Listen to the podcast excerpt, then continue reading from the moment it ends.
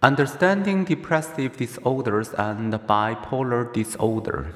How can the biological and social cognitive perspectives help us understand depressive disorders and bipolar disorder?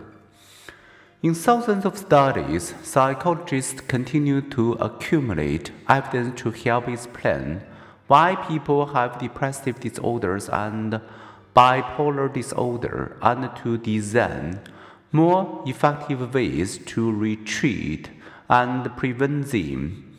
Here we focus primarily on depressive disorders. One research group summarized the fact that any theory of depression must explain, including the following 1. Many behavioral and cognitive changes accompany depression.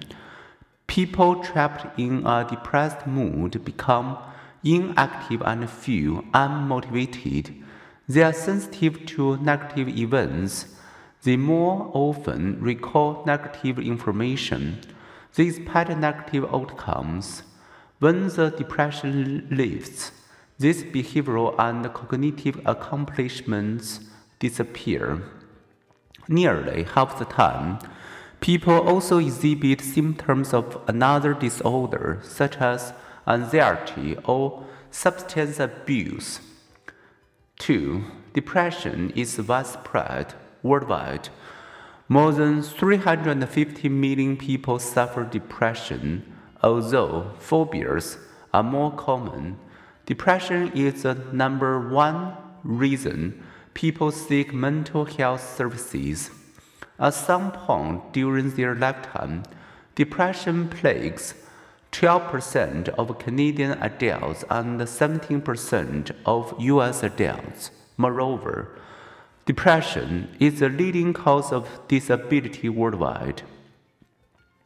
Depression's commonality suggests that its causes too must be common. 3. Women's risk of major depression is nearly double men's.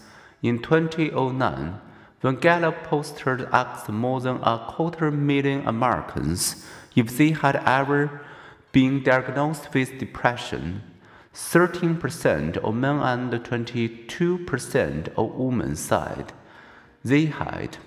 When Gallup asked Americans if they had experienced sadness, during a lot of the day yesterday, 17% of men and 28% of women answered yes.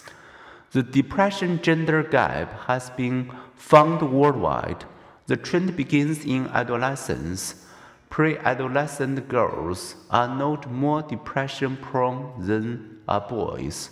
With adolescence, girls often think and fret more about their bodies.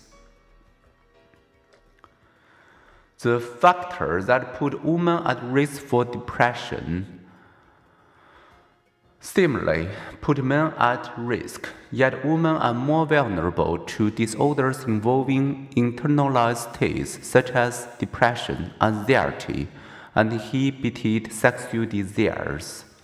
Women experience more situations that may increase their risk for depression, such as receiving less pay for equal work juggling multiple roles, and caring for children and elderly family members. Men's disorder tend to be more external, alcohol use disorder, antisocial conduct, lack of impulse control. When women get sad, they often get sadder than men do. When men get mad, they often get madder than women do.